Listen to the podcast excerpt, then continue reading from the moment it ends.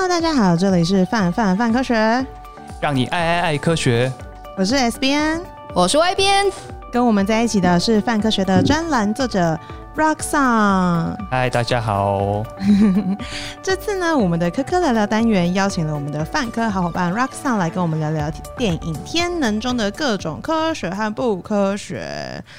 在节目开始之前呢，要温馨的提醒大家，本集有大雷，非常非常雷的雷哦。好，那我们就开始吧。Rocksong 先生是我们应该是全世界就是数一数二早看到这部电影的人吧，因为他参加了台湾的试映会。台湾好像比较早上，对不对？对，台湾是最早上。那我独步全球，独步早了一个礼拜，比大家早一个礼拜这样。那、嗯、你那天去看的时候开心吗？但他交稿时间有点晚，不要这样吐槽 我。我会写这篇文章，看了很多热力学，所以那个离我有点遥远。对哦，啊，当天看的时候是还蛮开心的啦，因为毕竟是诺兰的电影嘛，他的电影一直都非常的，诶、欸，讲讲俏皮一点，就是很多脑洞。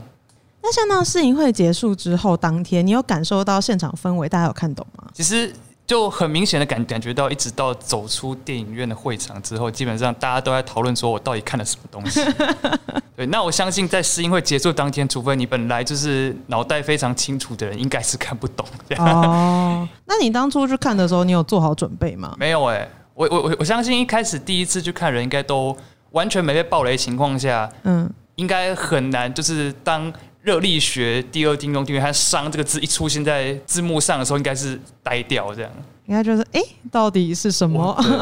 我我 进入了什么世界？这样真的，我觉得蛮难的。外边觉得呢？你看完之后，你有什么样的感觉？我们是一起去看的。哎、哦，对，我们是一起去看的。嗯、对我跟 S 编一起去看的。嗯，然后我觉得蛮好玩的，因为那时候当下看，我有时候看电影会习惯记笔记。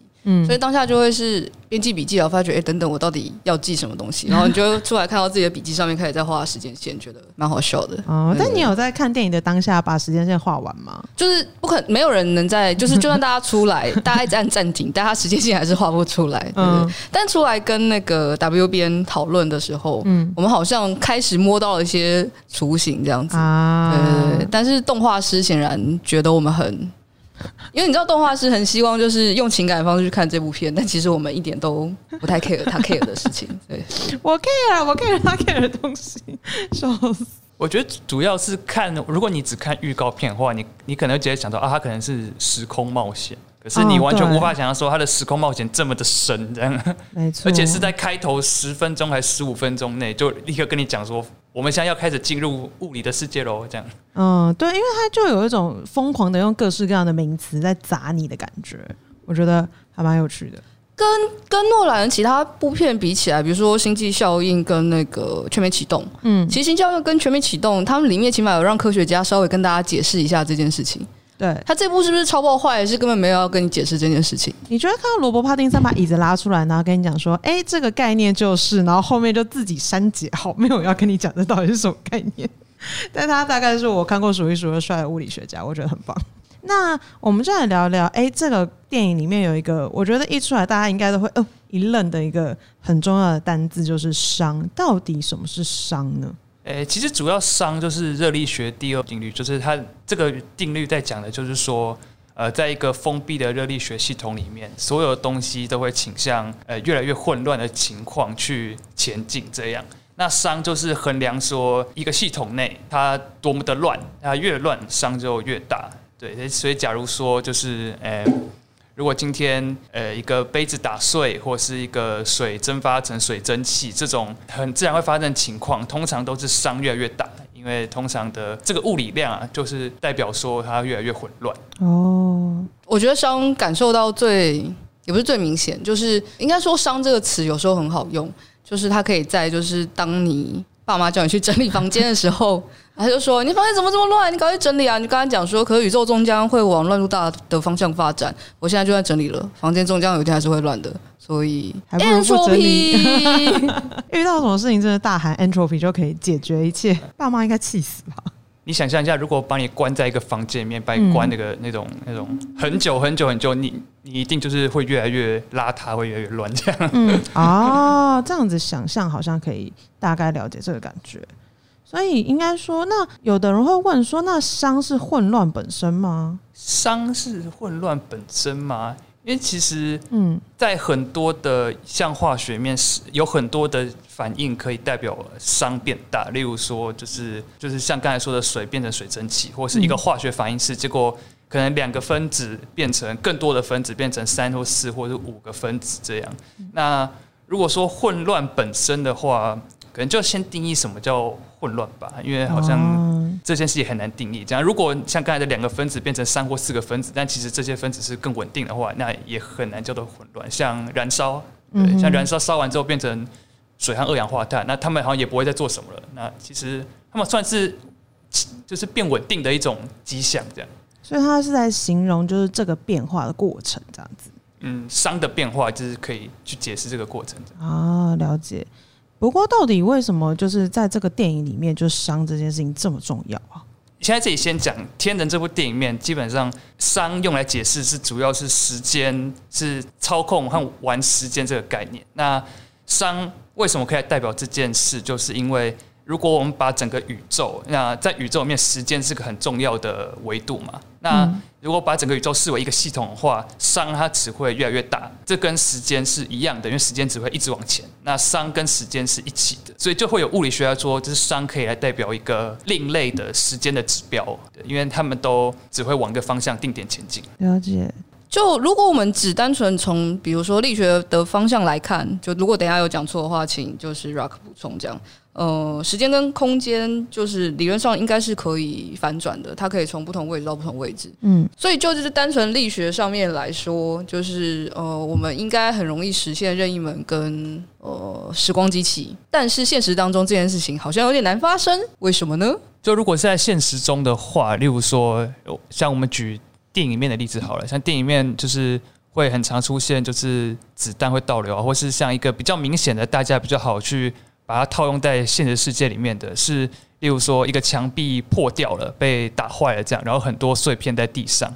那这个从我们的角度看，就是一个已经发生的事情。那如果我们把那个墙壁破掉这个过程，把它看成是一个一个一个反应式的话，它的伤就是变大。那如果今天我们把伤倒回去的话，把这一整个墙壁的伤把它倒流，那我们就可以看到说，它的那些碎片会逐渐回去，然后就。把它给拼回，回到最原始墙壁的样子。哦，所以就用这样子的方式去逆转整个时间的感觉。但它其实就时间概念上面，它其实不是逆转时间，对不对？对，它其实不是逆转时间，因为电影面它的逆商都集中在我把这件物体，就是它它电影面什么人嘛，然后子弹嘛，或是呃、欸，或是一些像船嘛这种比较大型的东西，它去逆转它。发生的事情，那而且像是说电影里面的话，他所展现出来的，他所有人都还是按照他原本的时间线去走。像你你这样，你的伤被逆转之后，你倒回去，可是你还是继续再往前，你的寿命还是一直在变多。嗯，对，你的使用期限还你你的那个手上的笔，你算的食物的可能使用期限也还是会继续往前走，只是他现在在一个。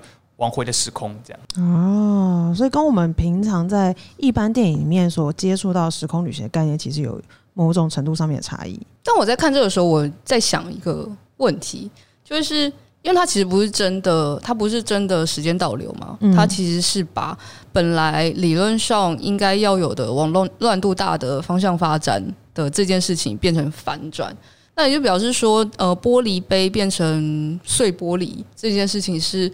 往乱度大的方向走，所以碎玻璃变成玻璃杯这件事情是合理的。但如果假设就是有没有一些，比如说物理物理反应，会是举例来说，比如说他因为他也把枪射出去这件事情当成是往乱度大的方向发展嘛，所以他回来的时候就是子弹回来。那有没有一些呃事件发生，会是诶，他其实逆伤的时候，并不是回到那个初始的状态，而是别的，而是别的状态。那它其实就并不是回到原本状态，因为它这样其实会让人觉得有点 confuse。S 编知道我在说什么吗？开始逐渐困惑。有我 get 到，就会是就是虽然我是逆商，然后可是乍看之下好像其实就是并不是所想象，就是它变成一个非常呃整齐或完美的样子，就它它可能反而往另外一个方向发展。比如说，比如说，呃，假设假设我把头发弄乱，是一个伤逐渐增加的状态，是，但烫成卷发，搞不好其实不是一个伤增加的状态。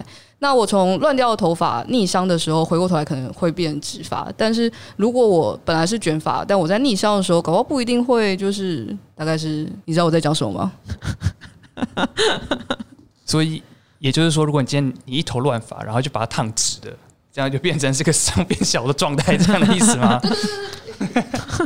哎、欸，对，就是这样。那那这样子的话，如果他在天能的世界，他其实并不会回到那个原本的状态啊。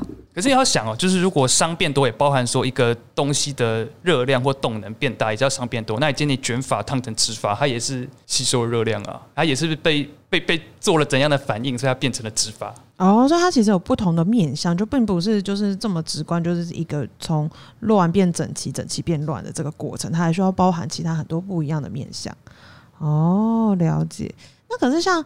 在这个过程中，就是大家在谈论就是逆商啊，然后跟他们在各种时空之内做的事情里面，一直听到有人讲到祖父悖论。我真的觉得祖父悖论本身非常有趣。祖父悖论是什么样子的概念？Rock 上可以跟我们解释一下吗？祖父悖论就是说，呃，像假如说你今天爷爷生你爸爸，爸爸要生了你，然后今天你在未来某个时间点，呃，做了时光机器回到过去，然后杀了你的爷爷，可是。这样子你还会存在吗？因为如果没有你爷爷的话，你其实是不存在的。嗯，但是这件事就是一个悖论嘛，那它永远没有解答。因为其实像电影里面一直有出现说什么已经发生的就已经发生了，像你已经出生你就已经出生了，那这就是对一个祖父悖论就是解释这样。可是因为我们可能永远无法去找到这件事情的答案，所以我觉得两种事情都可能啊，就是你可能会受影响，或是你也就就是像有些电影一样，你可能手指头就消失不见，人就蒸发这样。嗯，乍想之下会觉得这件事情还蛮讨人厌的。你怎么没有 get 到他捏他那个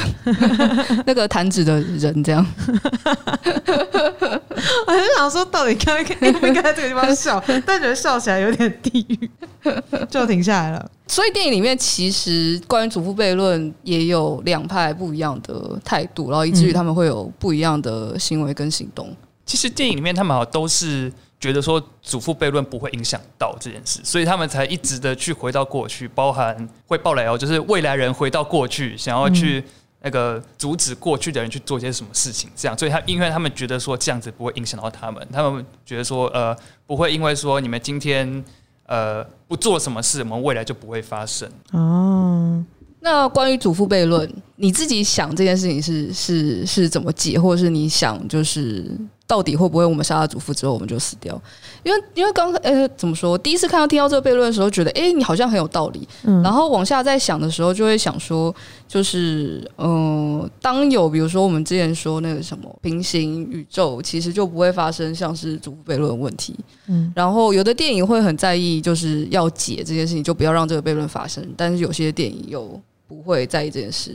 比如说，我觉得哆啦 A 梦就好像不太在意这件事情。是他们有在，就是哎、欸，你开抽屉，然后那个出来的时候，想说他显然就是呃，怎么说？那个叫野比大雄的孙子孙子吗？就是他的那个从未来来的，完全不记得他叫什么名字。应该是孙子哦，是孙子。然后，然后，然后他不是来，就是因为觉得他的人生过得不太好，于是要从他的从从大雄的生活开始就是改善，然后会让他再过得很好。嗯，但如果是平行时空的概念的话，那根本就是他在这个宇宙中改了，就是他在这个宇宙中让他的让他的祖先过得很好，对他来说一点影响都没有啊。是。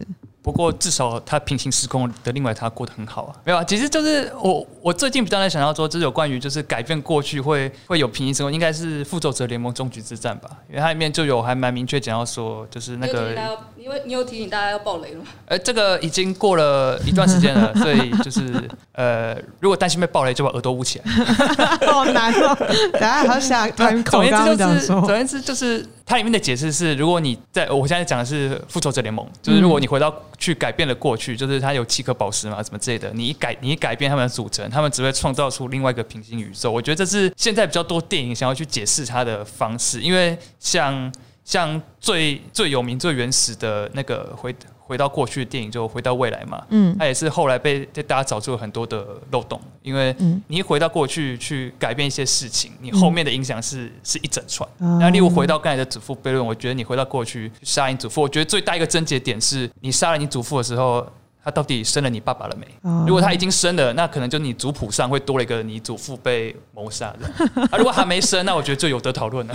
啊，哦，是没错，就是爸爸到底出生没非常重要。那我想问，就是如果你可以回到，如果假设你可以回到过去改变一件事情，你会做什么事？回到过去改变一件事情哦，那我可能会去，我讲个比较那个博爱大众的好了，我可能会回到可能一些漏油的那个货轮啊什么的。跟他们驾驶说开船小心点之类的。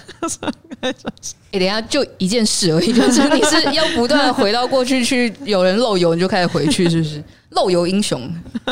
S 编嘞，如果你可以回到过去改变一件事情的话，你会做什么？好难哦，我觉得乍想之下好像没有想出来会想要改变什么事情。就是我觉得到目前为止的人生大部分是以一个希望我现在做完之后，我接下来不会想要改变它的方向去过生活，所以。短时间之内有点难想。我觉得对绝大部分人而言，可能最好改变就是昨天吃的吃了什么晚餐，觉得很累，你可以换一间餐厅之类的。哦，那我昨天吃的很好吃，那你就可以再吃一次，可以再吃一次。哦，我们今天有另外一个讨论，因为最近那个呃，伊隆马斯克不是有新的发表会吗？然后他在猪的身体里面成功植入了脑机界面，然后之后要在人身上实行嘛。那故事是这样子的，就是如果这件事情真的嗯汤不能做的话，过没多久未来的人就会回来改变一些事情。对对对，所以 应该目前还没看到。对对对，或者是嗯，就是现在看起来哪件事情就是那叫什么？呃，电脑简史基本上本着这种概念，就是现在看起来哪件事情不太好，比如说假设人工智慧真的很危险，我现在就立马回去把人工智慧支付给干掉，这样。嗯。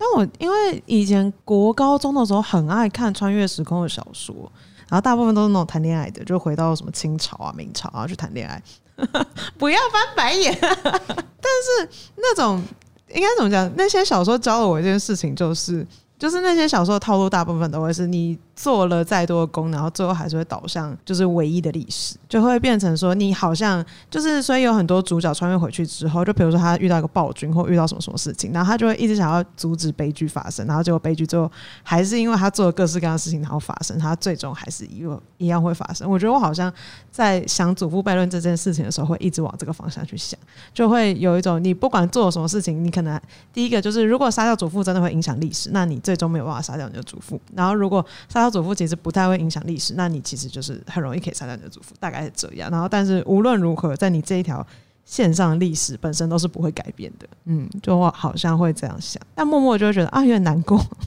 我已经制造出这么多厉害的机器，我如果还是没有办法改变过去的话，我觉得蛮烦的。不过就是如果讲到回到刚刚我们在讲逆商这个过程啊，因为电影刚刚像 Rock 上也有讲，就是我们已经用了这么多的方式，它去表达所谓逆商的概念嘛。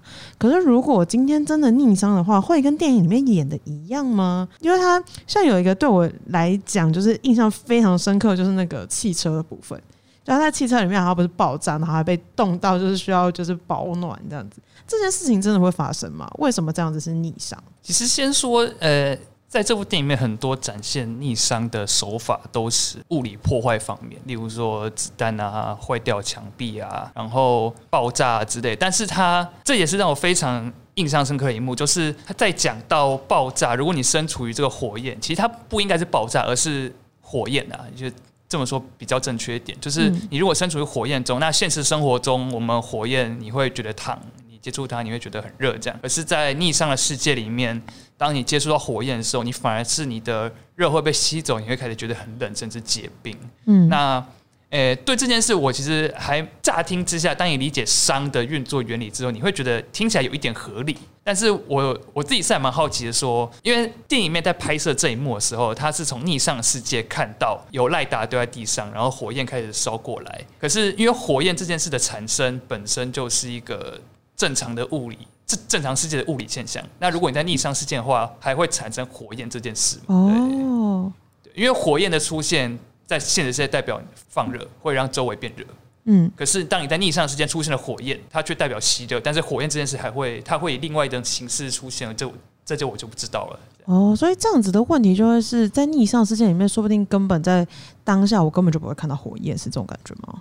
或者是有点像一些动漫画里面，它就变成蓝色摸起来凉凉的火焰，所以其实是这个现象本身应该不太会发生，但它又还没有用其他的套路去解释这个现象。我觉得比较有这样的可能，那因为毕竟当下要想出一个展现燃烧在逆在逆商世界的方法，可能会突然太过冲击，大家不知道那是什么东西，这样 就会有种演出来，然后但像魔法，就完全不知道这个时候发生会看起来像魔法。所以如果说导演这个时候觉得说我还是要让大家理解说这是火焰，这是要火烧主角这件事的话，还是用一个正常大家的理解方式去展现这样。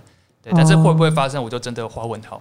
希望有真的很知道热力学怎么怎么运作的人，可以帮我们解释这件事情。这样，但他在讲到说，哎、欸，主角开始进入逆商的世界的时候，其实会遇到各式各样的呃很不方便跟很奇怪的地方，因为他就有讲到说，哎、欸，你可能进到这个世界的时候，你就是基本上连呼吸什么都会跟原本的不一样。到底为什么会跟原本的不一样啊？他电影里面是有讲到说，因为你现在。你你虽然逆商了，可是你周围的世界还是顺着正常时间线来进行，所以这个时候你所呼进去的空气，就它的空气是正常是正常系统的东西，所以它并不会跟你平常的一样进入你的肺，然后再吐气出来，可它反而是你就你的肺液无法去正常吸收这些氧气，就是你的你身边的空气和你是两个不一样的系统，他们无法他们无法互动。啊，就我在这个世界，然后我只有我一个人，我跟这个世就是我身边的整个世界都没有关系的感觉。就是你所有东西，你要你要，比如说你要逆，或是你要顺，你都必须要经过那个旋转门，然后经过那个旋转门的东西就跟周遭的系统不一样。但是一起经过旋转门的东西就跟那周遭的系统一样，于是你还是我，于是还是会蛮困惑。所以他们带的那个氧气罩应该是 应该是顺行世界的东西，不是逆行世界的东西。他们自己带的氧气应该是就是也一起跟着他们从从顺行到逆行世界出来的的的配备这样，所以他们才有办到这一点。我是这样理解的啦。而我觉得一个比较好解释就是说，诶，大家有没有站在很强的强风里面的经验过？那如果现在你就想要说。你在顺行世界变成说风是从你背后吹过来，嗯，之后你呼吸可能就比较没有那么的困难。但是在逆行世界，你就想象成你的风反而会从你正面吹过来，你反而就自己都会有呼吸困难。这样，所以你要戴个氧气面罩。哦，我那个时候的 K 点其实是就是没有这么雪梨。我那时候的 K 点是，我觉得那个氧气罩看起来蛮小的，就是怎么可以用这么久？其实这也是，我完全看不到，看不出来氧气筒在哪里。我觉得太荒谬了，就是他们一直都可以，就是一直在做这件事情。我觉得我看电影的时候很容易会卡在这种很奇怪的小地方。然后像比如说他们在那个画室那边，呃，不是画室，就是在那个就是储藏画的那个仓库的时候，他们不是要练那个。闭气嘛，然后我就默默在那边就开始跟着闭气，然后想说，嗯，其实没有很久，这个我也办到，我也有哎、欸，我其实也有哎、欸，超级，所以就蛮有趣的。其实我对于在逆商世界里面，我觉得呼吸是是一件事。我觉得我就当主角第一步踏进逆商世界的时候，我比较担心的是，如果因为他镜头一直有拍到鸟，鸟倒着飞，嗯，来告诉大家说这个世界现在是在逆转状态，嗯，那。如果主角踏进去，刚好有一只鸟飞得比较低，他没注意到，刚好从他的侧面这样倒着打到，怎么办？这样 很担心。等下你是担心鸟的安危还是主角的安危？我比较担心鸟的安危，因为很明显主角应该死不了。好的。跟我有点困惑一件事情是，你既然都想到呼吸这件事情了，但是听觉跟视觉，就是声波跟光的传递，应该也要进行一个，它的系统是正的，但是你是逆的，所以其实你看到的东西跟你听到的东西。应该也是不一样的，所以所以说，就是当你听到东西，空气震动进到你耳朵，结果今天它是反着震动，这样吗？你可能就是像今天发一个那个不要的不，你这波乌二声变成二声乌波这样。对，这应该完全没有办法懂吧？可是我他在。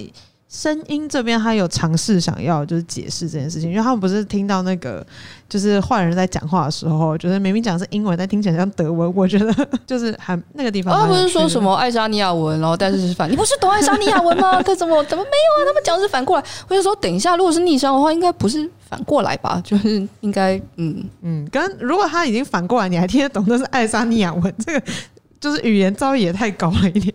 其实还蛮厉害的，不过我觉得他那一段应该就只是单纯就是对方的时间线跟我们跟他们不一样的。哦，他只是他们是反的这件事情，嗯哼，对。就是当天说不要，你竟然要补这样。啊，所以就是综合一下我们这样子，我们除了呼吸上面会有困难，我们可能听到的东西跟看到的世界，可能也跟原本想象的不太一样。走路感觉也会有很大的障碍耶。其实我看完那个天能之后，我就会有个冲动，想去把一些。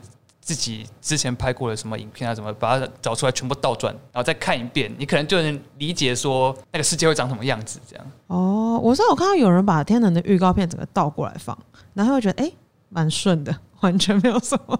可以一点，蛮有趣的。我不知道，也不知道是不是因为看就是那个 Doctor Stranger，他不是刚开始不太习惯他有的能力，然后后来开始就会习惯他有的能力，然后于是他习惯之后就会有一些新的招式产生。所以刚开始看天能的时候，我会觉得就是因为逆商嘛，然后主角显然不太习惯这个世界嘛，然后我本来以为。他开始习惯之后，他们就会开始知道怎么倒着走路，然后怎么倒着开车，然后让顺行的人不会发现他们是逆行的人。然后就后来打仗的时候，我才发觉他们根本都真 fucking care 这件事情，就是随便啦，大家一起打，哇呼，然后乱七八糟这样。后面的场面真的超暴乱诶。当他从逆转门走出来，然后走上车的瞬间，我想说，嗯，这应该省略掉很多东西，因为他突然就很会开车，在逆转的世界开车这样。那如果把那一段演出来，应该蛮糗的吧？就是你会很容易一直撞到啊，然后完全不知道怎么驾驶。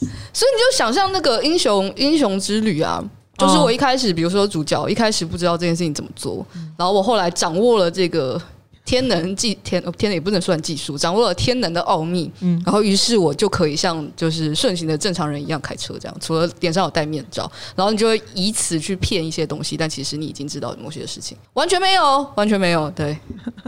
那样真的是蛮厉害的，可是就会厉害的蛮低调的，就是因为就是厉害的点是在于，就是你真的已经做到了，就是很难做到事情。那但其实一般的，就是你旁边的人看起来他就是就是很普通这样子，蛮有趣的。然后刚刚讲到天冷，我就想到就是最近走在路上，就是遇到什么事情的时候，就很想把手就是交叉在一起，然后就大喊天冷。我不知道，好二啊！那就是在这整部电影里面，你们有比较喜欢的场景吗？或者是比较想要吐槽的场景？我自己最喜欢的应该是，呃，到电影最尾端，他们就是分红蓝两队的时候，他们在在解释说，红队是顺着时间，红队顺着时间，然后蓝队对对，对，红队顺着时间，然后蓝蓝队是逆着时间，就是他他们为什么要做这件事？然后他们货柜放下去之后，有人正常的跑出来，然后有人很狼狈的回去货柜。嗯，对，我觉得他那一幕就是。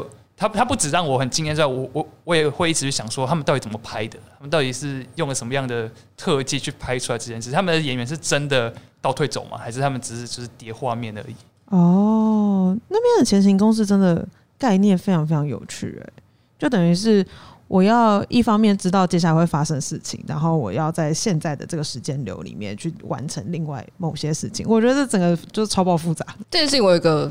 也不是一个看法啦，就是我在想说，如果真的得要打前行战的话，大概长这样子。嗯，就是我要必须，我们要明确的知道我们的任务要在哪个时间点完成些什么事。有一群人是顺行的，有一群人是逆行的。我只要队长知道自己在干嘛就好，剩下人就是 OK fine，我们就说 Go，我们就 Go，然后剩下人什么都不要想，这样子比较容易达到目的。不然你想想看，你如果是逆行士兵，然后你边想说我一定要做到什么事，我一定要做到什么事情，就应该八成会哦，糟糕些事情，对。其实我后来去二刷之后啊，我出来我自己脑袋里有一个，就是这种，就是一个非常小型的前行作战。例如说，你今天看完电影，你要去吃晚餐，嗯，然后我们先假设这这这件事已经发生了，是隔天的事情。然后你吃晚餐的时候，发现你忘带卫生纸，那你可以先，你从未来先回去一点点，发现说你在这个时间点缺了卫生纸，你再回去多一点，然后帮你带了一张卫生纸，这样哦，是一个非常简单的前行作战。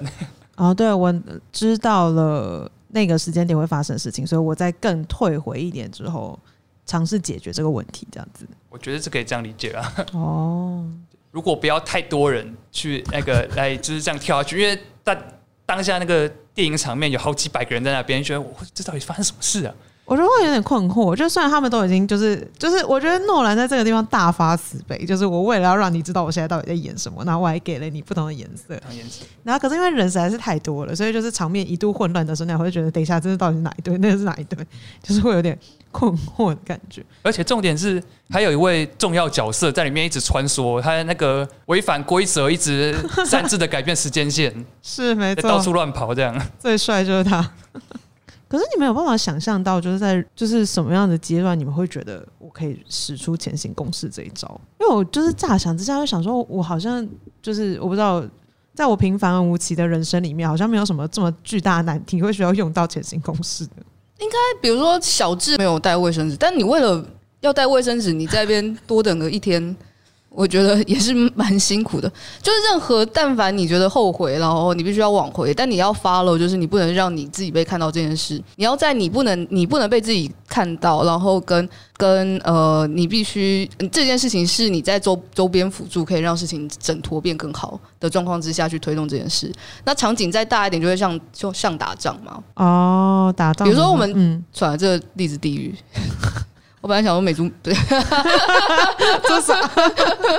或者是有有应该蛮多，就是你会想要逆。我想一下，我们来想个可以逆转的啊，比如说 新冠肺炎好了，新冠肺炎，新冠肺炎。如果我们有个假说说，就是就是有一只蝙蝠在市场出现，然后它导致了大家就是呃，因为因为野味或一些神秘原因，然后而导致这个疾病变成人传人。嗯。你愿不愿意用前行公式？就是一方面，一方面，哎、欸，但这其实也不是前行，这根本不用不需要顺向人，你只要逆回去，然后把那只蝙蝠给给闭给藏起来，然后这件事情就不会发生了。哦，有什么真的复杂到需要用前行公式的东西啊？哎、欸，对啊，那样子我只要回去就好，我其实不不一定要前行，还是还是如果我很难追踪到那一只蝙蝠，它就是一个来无影去无踪蝙蝠，所以你就要有顺行的人边查那只蝙蝠，然后逆行的人 再回去。你觉得这样新冠肺炎疫情就不会发生吗？因为我我刚才想的是，如果为什么需要潜行公式，是因为我们需要逆向人来告诉我们发生什么事，所以就是在电影里面他们需要未来的资讯。那如果需要未来资讯的话，我觉得我脑袋就就一直想要说，可能是竞赛之类的吧，可能是那种球类竞赛或者什么之类的。可如果他只是需要未来资讯，那他根本不用，他只要带资讯回来就好了，根本不用带大队人马回来啊。你既然我只要资讯，然后我只要顺行的人知道那些资讯，在顺行的地方去安排好就好。为什么还要逆行的人同时在同一个场域作战？可能就是因为因为在电影面那个战场是比较大。那如果今天是像一个球类运动，是我们可能需要有逆行的人同时在呃球场边，可能在场外，可能是在后台或者什么之类的。有啦有啦，那个那个电影里面唯一一个场景显示出了顺行跟逆行的人有一起努力做了些某些事情，是他们在打大楼的时候，就是大楼终将终将会打倒塌，但是你不能让它倒塌，于是顺逆行的人必须要一起解决这件事情。除了那边之外，我觉得大家好像不太需要前行公式。如果如果是比如说我面对了末日预言的话，是不是就会需要用到全新公式啊？就是我知道在这个是地方有个大事件，但我其实不知道这个大事件到底是什么。如果遇遇到末日预言的话，我用全新公式有办法解决掉这个这么大的事情吗？但已经有未来人告诉你说，那里就算有末日，他们其实已经过了这个末日的时间点了。哎、欸，对，怎么办？末日发生好像就就就不会有未来人了。可是我觉得刚才那个刚才的大楼那一幕，就是。嗯其实我看了第二遍之后，我还是有点纳闷，说他们为什么要要双方同时轰炸大楼？我当下嗯，应该只是想要告诉大家，这样很帅吧？帅啊！哎、欸，当初倒倒下来那一刻，帅爆，有点难。那外边有什么最喜欢的场景吗？哦，那个，因为嗯，怎么说？就歌剧刚开场是歌剧院嘛，嗯，然后就被挟持嘛，你就 你知道，就一脸懵逼，想说你到底要干嘛？为什么场面这么大，然后挟持这么多人？所以这是一个要讲恐攻的电影吗？就后来发现根本不是，然后那时候他们不是就拿那个就推了两个很大的气瓶，然后往通气筒里面塞，然后大家就全部啪啪啪啪啪倒下的时候，你就觉得哇，这个这个拯救人质的方式还真别致。嗯，就是基本上你把人质放倒之后，人质就不是人质了嘛，然后他们就攻坚了。然后后来看完电影出来之后才知道，就是哦，这就是原来是借镜就是历史事件这样。嗯、哦，什么历史事件啊？就是二零零三年的时候，也是俄罗斯有个歌剧院嘛，然后就有恐怖分子挟持八百多个歌剧院里面的人，然后于是他们为了要攻坚，就放了芬坦尼，然后让大全部人都昏了，然后也顺利的把恐怖分子都清掉了。嗯，但这是八百五十个人就死了一百二十九个人，然后就嗯有点困惑，想说嗯嗯，想说等一下，既合理又不太合理，非常微妙。嗯。其实，在看那一幕的时候啊，就是当所有的人都躺成一片之后，接下来那个特勤部队进去开始攻坚嘛，你会发现他子弹全部都打在那个那个小提琴那些交响乐手的谱架上。我想说，这些人的枪法是在对谁？因为他没有打到那些交响乐团，也没有打到恐怖分子，全部打在谱架上。我讲这这好像好像只要有一两个人突然躺在地上吧。哦，可能打在谱架上会叮一下，他会这样弹掉，那感觉比较有那个震撼的效果。怎么办？我觉得可以吐槽的点是有点太多？其实像我就想要一个就比较接近尾端这样，就是当主角从那个他们最后作战的洞面，就是他们洞要爆炸，然后他们一他们一台卡车就开出来，把主角和另外一位那个那个佣兵队长拖出来，然后他们边爆炸，他们边被拖出来。我想说，哎，我想去确认一件事，那个爆炸是核爆吗？哦，诶。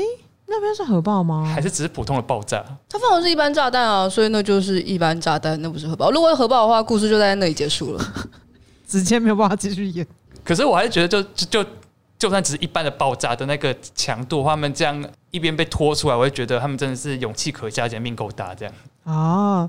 如果就是假设不是在演电影，然后真的这样子拖出来，会发生什么样的事情？照理说，其实我只想知道，就是躺在歌剧院里面的人，既被芬坦尼攻击，又遭受了爆炸攻击，他们到底最后活下来几个人？这样鸡兔同笼。而且大家不会觉得最后歌剧院他们说要救人，然后把炸弹随手一丢丢到二楼，然后最后产生那个爆炸，其实还蛮大的嘛？啊，那个震波很大，他把那个上面等于是整个都炸掉了嘛？就是其实傻。哦，我就可以问个数学题，但这会下地狱。就是我们问一个数学题，这数学题是这样：里面八百五十个人，然后首先他们先被芬坦尼攻击了一轮，然后然后进去攻击的人把这三十九个歹徒歹徒都 都都打死了，然后后来发生了一场大爆炸。请问最后有几只脚从里面走出来？这样，住手！我们这边直接逼伦理委员会审查，不可以剪辑到底。哦天哪，没有观众朋友们。但真的写的很荒谬啊！就是你到底有没有要救？你到底有没有救你？你其实没有想要救里面的人吧？你根本就只是想要，就是我想要爆破场景，我想要一个没有在超级爆炸困惑，或者是可能我不知道，这是诺兰就希望大家有人可以帮我解释一下为什么会有 这个有点微妙的场景，或者可能我要二刷了，不晓得哦，蛮适合，我觉得这电影蛮适合二刷的啦。其实对，不知道大家就是去看完之后有没有想要二刷欲望？像像 Rock 就有想要就有二刷，你蛮快就二刷对不对？我大概说蛮快也蛮快，但中间也是隔了快超过一个礼拜这样。哦嗯、但是我发现他二刷之后，你能看到的细节真的很多，包括因为你你第一次看的时候，你顺着那个电影时间线看过去，你不会觉得，呃，像一些特别的场景，像机场那个场景，嗯，就整部电影出现了很多次。那你第一次看、第二次看的时候，你发现那个场景有很多的细节，可以就是。发现说，其实那个时候那个主角就已经在那边，或是有什么特别的事情发生，就觉得非常可以理解这样。哦，就第二次的时候，就才有开那个眼睛，才可以看到一些你第一次看不到的东西。觉得好像应该揪团去二刷，但真的是个非常就是怎么讲，很很烧脑的一部电影哎，嗯。真的觉得很难，已经很久没有看到，就是觉得这么难的电影。跟你出来看的时候，你还是有些问题想要被解。除了刚刚就是歌剧院到底活下了多少人之外，是还有那个飞机被撞烂的时候，不是掉了一堆黄金吗？啊！你们黄金去哪儿了？对，就很想要知道。所以那个黄金到最后，警察警察不就在赶人，叫人家不要把黄金捡起来吗？你就很想知道，到最后后来他们到底回收了几成的黄金？我觉得这个可以去看有没有办法找到那个那个民航局或是桃园机场的那个地勤人员说，如果真的有一天发生这种事，你会怎么处理？这样？哎，我想一下，我们之前那个航发会应对的。就是如果今天那个飞机跑道上突然有一大堆黄金掉在地上，你们会感觉应该要就是封锁，然后清理吧？应该就是短时间之内要把其他人都清空。但那问题是，现在在捡黄金的是他们自己机场工作人员，这件事情好像有点。因为那时候他说黄金会造成混乱的时候，你其实就会觉得等一下，可是你就会掉在机场，机场所有人都是。就是要不就地勤，不然就是被管制的人，他们根本也没办法拿着那黄金跑去哪里，因为他们都要过安检嘛。嗯，所以在那里掉掉黄金根本不会引起恐慌啊。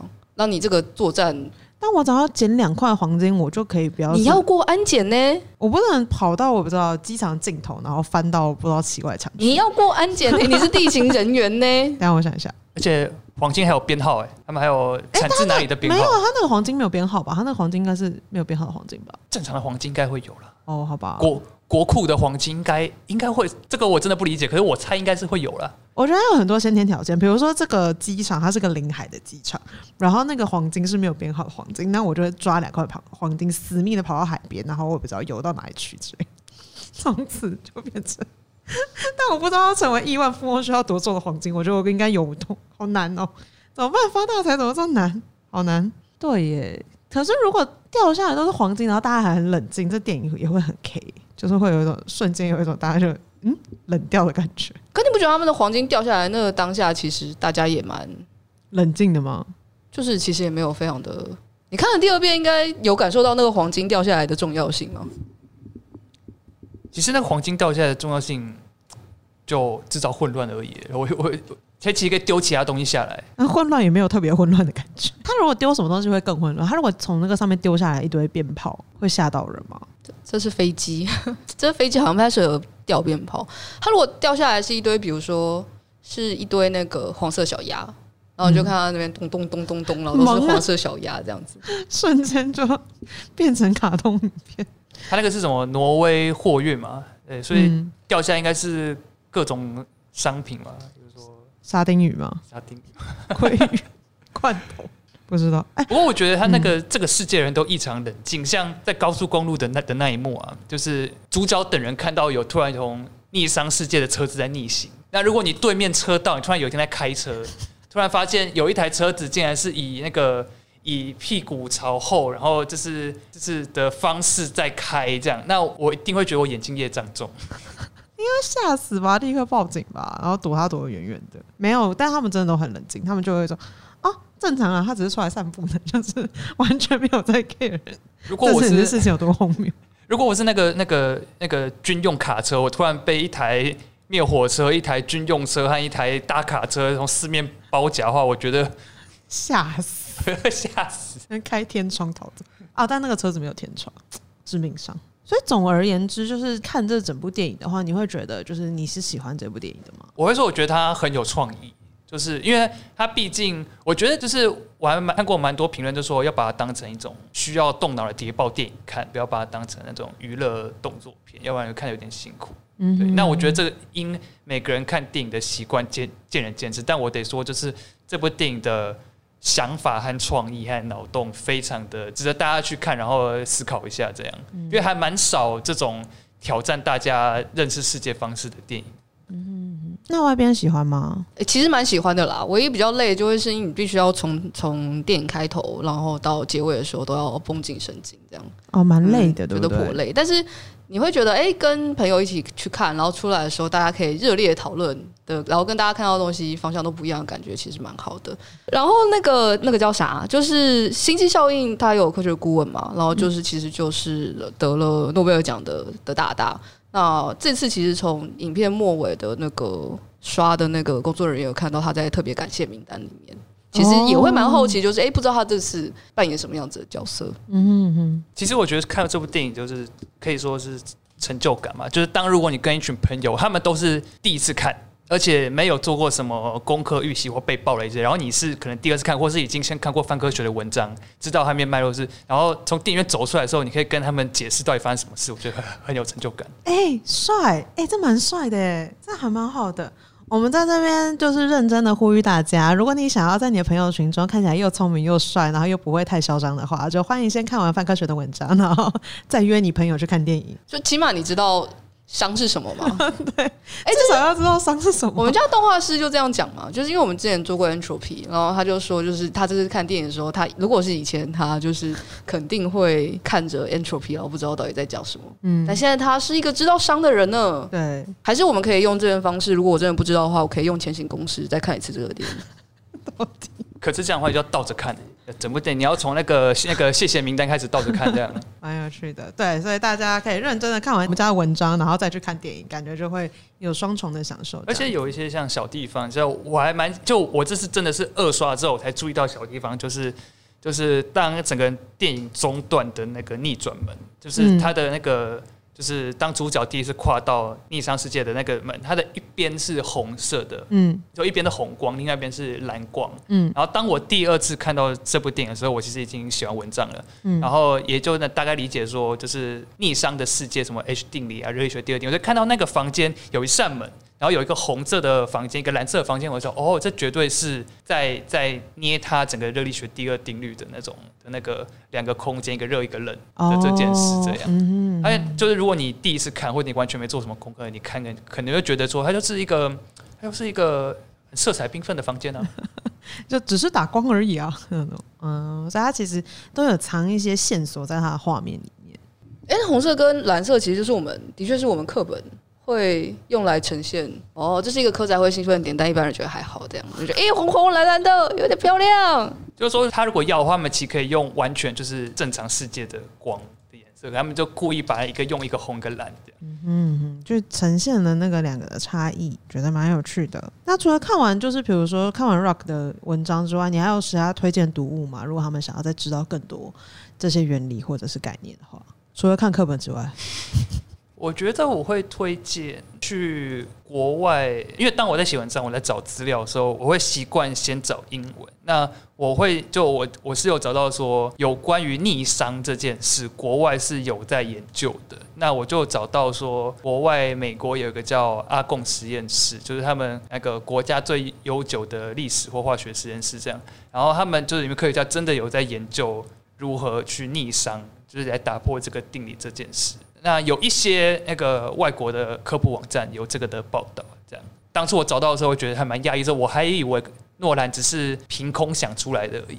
嗯，但他其实是有一些根据，他看起来是有根据的。哦，了解。所以如果大家对于这个就是商啊、逆商，然后以及就是里面的定理，还有更多更多想要了解的地方，可以也去上国外的网站找找看相关的资讯。啊，这一次的文章呢，我们会放在资讯栏里面。如果大家想要阅读到更多内容的话，也可以从我们的资讯栏点击。那以上呢，就是本集科科聊聊的节目内容。如果你喜欢这个频道，觉得有收获的话，欢迎订阅加五星评论。如果任何想法、建议或是想要听的主题，都可以留言告诉我们。那我们就下集见喽，拜拜。